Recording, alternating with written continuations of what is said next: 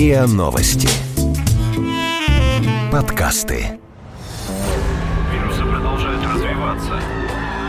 Мы сломиться мы все, мы, мы, все, все, мы, мы, все умрем.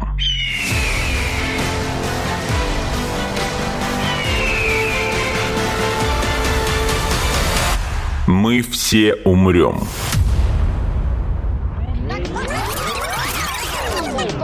Но это не точно. Мы все умрем. Всемирный голод. Если у вас постоянно полный холодильник еды, это еще не значит, что вы через несколько десятилетий не станете жертвой всемирного голода. Вот вы знаете, сколько стоит тарелка супа? Ну, то есть, конечно, знаете. Но я имел в виду в процентах от ежедневного дохода.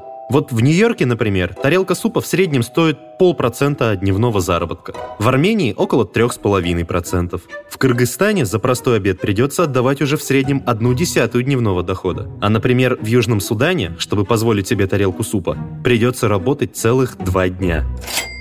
Такие расчеты в октябре 2018 года привели специалисты Всемирной продовольственной программы ООН.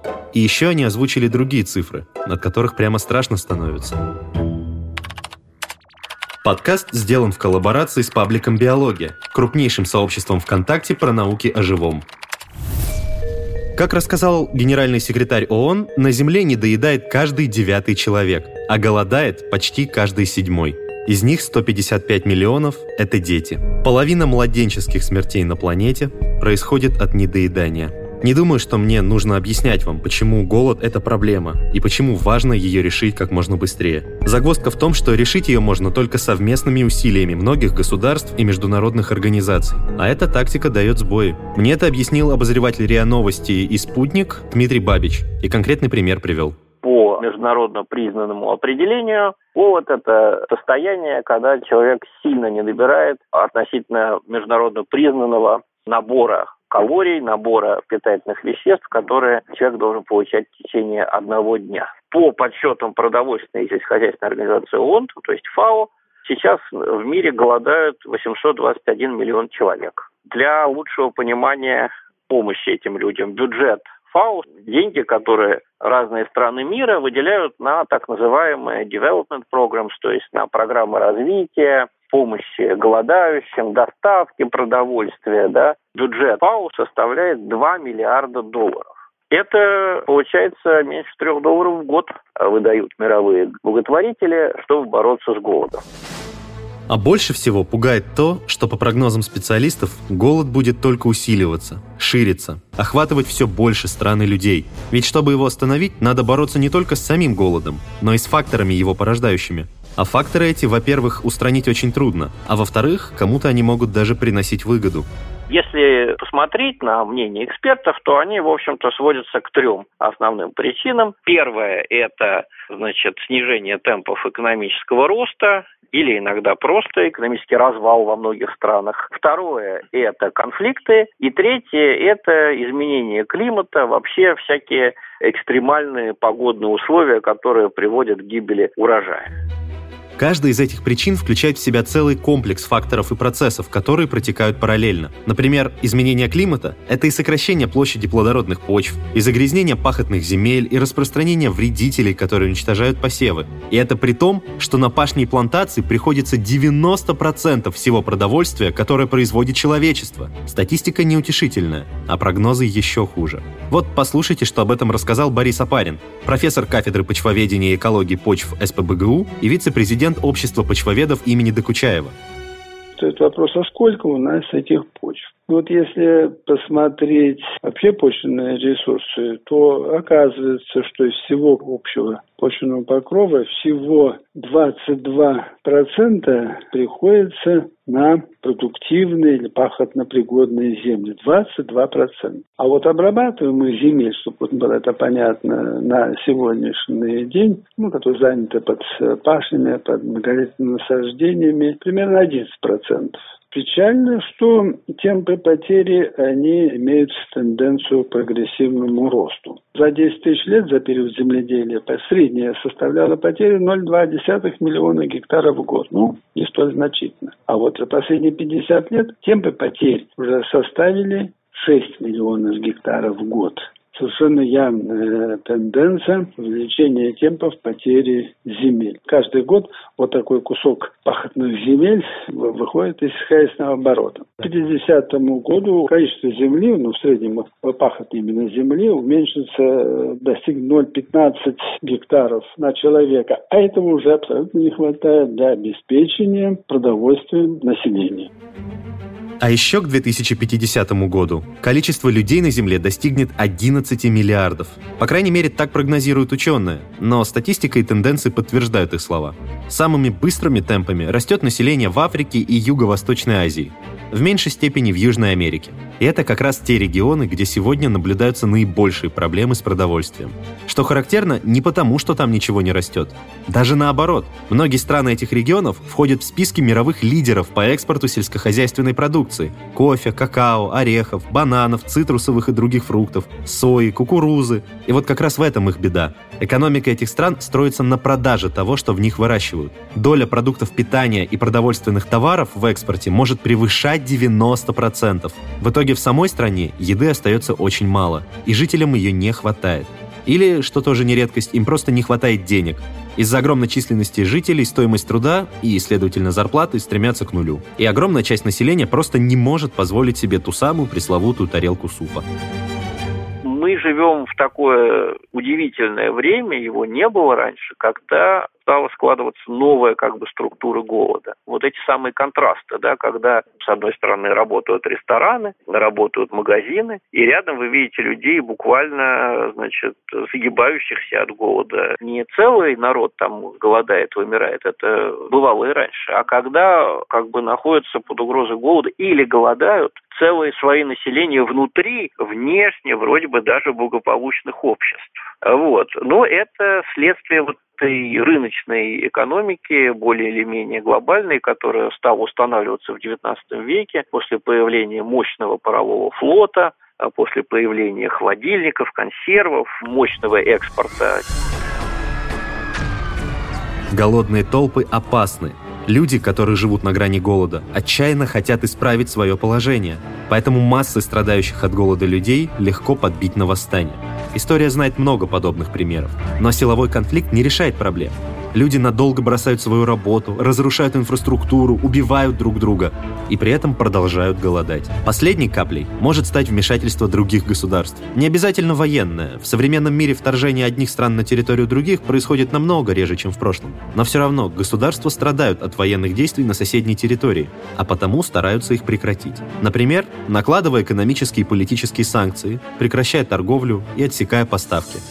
Напомню такой близкий нам пример. Донбасс оказался в тяжелейшей продовольственной ситуации. Когда? Когда киевское правительство, власти в Киеве объявили продовольственную блокаду. То есть совершенно было беспрецедентное явление. С ним, я знаю, многие даже украинские журналисты, общественные деятели возражали против того, что сделал тогда президент Порошенко в 2014 году. Он просто запретил любые поставки продовольствия в вот эти восточные регионы. И там по киевскому телевидению показывали, там, не знаю, мне доводилось видеть по интернету, задержали какой-то грузовик, который вез собачью еду в Донецк. И вот устроили целое расследование. Как, кто посмел, контрабанда. При этом никто, в общем, не подумал о животных, а, может быть, э, допустить все-таки хотя бы транспорт собачьей едой в этот город-миллионник, да, который оказался на какое-то время полностью отрезан от снабжения. Итак, массовый голод опасен не столько сам по себе, хотя недоедание и массовые смерти от истощения – это ужасно. Нехватка продовольствия приводит к куда более масштабным и катастрофическим последствиям, которые часто выходят за пределы одной голодающей страны. В современном мире голод принимает такие масштабы, что скоро перестанет быть проблемой исключительно стран третьего мира. Что же нас ожидает? К 2050 году население Земли станет настолько большим, что на фоне постоянного сокращения плодородных почв больше не сможет себя прокормить. Первыми под удар попадут бедные страны Азии, Африки и Южной Америки, ведь они существуют за счет экспорта сельхозпродукции. Массы людей, которые до этого еще хоть как-то могли находить себе пропитание, окажутся на грани голодной смерти. Им не останется ничего, кроме как добывать себе еду воровством и грабежами, или срочно бежать в более развитые соседние страны. Страны, естественно, не будут рады такому сценарию. Сначала они, конечно, скорее всего, примут беженцев, а на новые правительства бедных государств, которые установятся в результате военного переворота, наложат жесткие санкции. И это станет ошибкой. Положение жителей голодающих стран только ухудшится, и они с утроенной силой будут стараться покинуть свою родину. Тогда развитым странам придется закрыть границы. Но это не остановит миграцию. Она станет нелегальной. На охрану границ, отлов и депортацию нелегалов придется тратить значительные силы, отрывая их от перенапряженной экономики, которая к тому моменту и так будет ослаблена титаническим наплывом людей. В какой-то момент экономика не выдержит и рухнет. И недавние беженцы, вместе с населением некогда богатой развитой страны, снова окажутся на грани голода. Цикл повторится, только в этот раз бунтующих будет на несколько миллионов больше. В конце концов, практически не останется стран, не затронутых восстаниями, бедностью и нехваткой продовольствия. Масса локальных конфликтов выльется в один – международный, глобальный. Война и голод пронесутся по земле, унося уже не миллионы, миллиарды жизней. И мы все умрем. Но это не точно. Такое развитие событий, которое я только что описал, возможно при условии, что жителям бедных стран станет совсем нечего есть. Значит, нам надо предотвратить такую ситуацию. Да, понимаю, звучит очень наивно. Но на самом деле это вполне осуществимо. Остановить сокращение плодородных почв в скором времени мы, к сожалению, не сможем. Рекультивация пустынь и загрязненных территорий возможна, но происходит слишком медленно. Чтобы прекратить исчезновение пахотных земель, мы должны сначала приостановить и прекратить выбросы парниковых газов, ведь именно они больше всего влияют на изменение климата. А это процесс не скорый. Я об этом рассказывал в прошлом эпизоде. А проблема голода срочная, и значит для ее решения нужны срочные меры. Тут важно обозначить, что существующая сегодня индустрия по быстрому созданию созданию большого количества дешевой еды ситуацию не спасет. Так заявила в своем прошлогоднем докладе эксперт продовольственной организации ООН Элеонора Дюпуй. Дело в том, пояснила Дюпуй, что такие продукты питания имеют высокое содержание жиров, сахара и крахмала. Их потребление увеличивает риск формирования избыточного веса и ожирения. Зато они стоят дешевле и гораздо больше людей могут их себе позволить. И именно поэтому на Земле и растет количество людей с избыточным весом. По состоянию на конец 2017 года от ожирения ожирения в мире страдали 672 миллиона человек. В некоторых странах доля взрослых с лишним весом доходила до 70%. Пандемия ожирения, подытожила Дюпуй, это следствие дефицита продовольствия. Одним из рабочих вариантов решения проблемы нехватки здоровой еды может стать лабораторное улучшение существующих видов сельскохозяйственных растений и животных, ну или создание новых. Например, с помощью генной инженерии. Это быстрее, чем селекция и безопаснее, чем провоцирование мутаций с помощью радиации или химии. Перспективах использования ГМО в решении проблем мирового голода рассказал Александр Панчин, старший научный сотрудник Института проблем передачи информации имени Харкевича РАН и лауреат премии «Просветитель» за книгу «Сумма биотехнологии». Ну, начнем с того, что генная инженерия таки позволяет получать больше урожая с единицы площади, при этом более стабильно получать урожай на десятки процентов для определенных культур, в определенных регионах, естественно, но достигается. Другой пример – это создание и распространение золотого риса. Дело в том, что рис, богатый бета-каротеном, предшественником витамина А, есть страны, где очень сильная нехватка а, витамина А. Из-за этого сотни тысяч человек слепнут просто из-за нехватки витамина А. И недавно была новость, что вот, наконец, Бангладеш одобрил форму золотого риса, и что вот он должен поступить на помощь людям. Я не знаю, одной чашки этого риса было бы достаточно, чтобы дневную норму витамина А человека восполнить.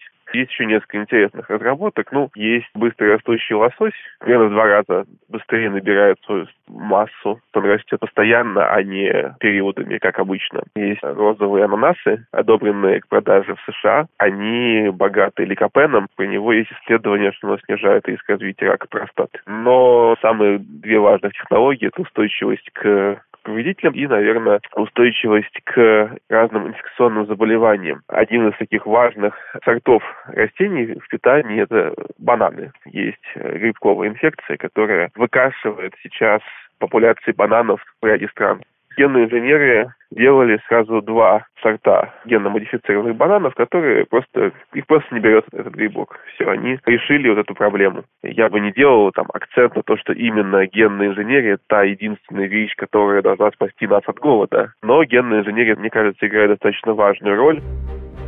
Кроме того, многие ученые работают над тем, чтобы научиться буквально синтезировать еду в пробирке, и достигают на этом поприще огромных успехов. Например, в конце прошлого года ученые из Финляндии смогли с помощью микроорганизмов создать в биореакторе искусственное молоко. А еще раньше исследователи научились выращивать в лаборатории искусственное мясо. И в США оно даже одобрено к продаже.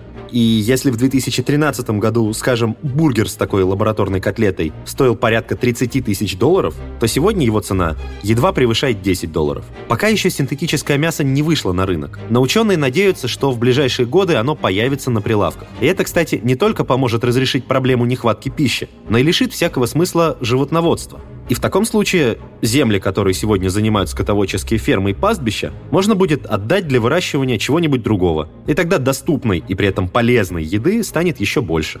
Но пока ее, увы, мало. Точнее, как я говорил, во многих развивающихся странах люди просто не могут позволить себе купить продукты питания. Поэтому, пока светлые умы еще не изобрели аналога беляевского вечного хлеба, жители бедных государств необходимо поддерживать в их борьбе с голодом. Раньше ООН отправляла еду в бедствующие регионы, но с 2008 года начала вместо этого просто переводить деньги. Ведь так сокращаются издержки, и на, собственно, фактическую помощь голодающим остается больше средств. К сожалению, поставки и денежные переводы – это краткосрочное решение локальной проблемы. Но оно поможет нам продержаться до тех пор, пока не будет найден способ устранить эту проблему глобально. И когда дешевая еда, содержащая все необходимые питательные вещества, все-таки появится на прилавках, дефицит продовольствия в развивающихся странах закончится. В таком случае глобальный голод нам не грозит и от голодных бунтов и истощения мы не умрем. Но это не точно.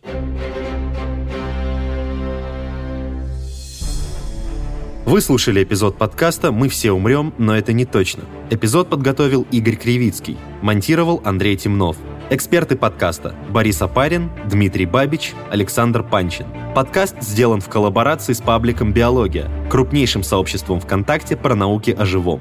Подписывайтесь на подкаст на сайте ria.ru, в приложениях Apple Podcasts и CastBox. Комментируйте и делитесь с друзьями.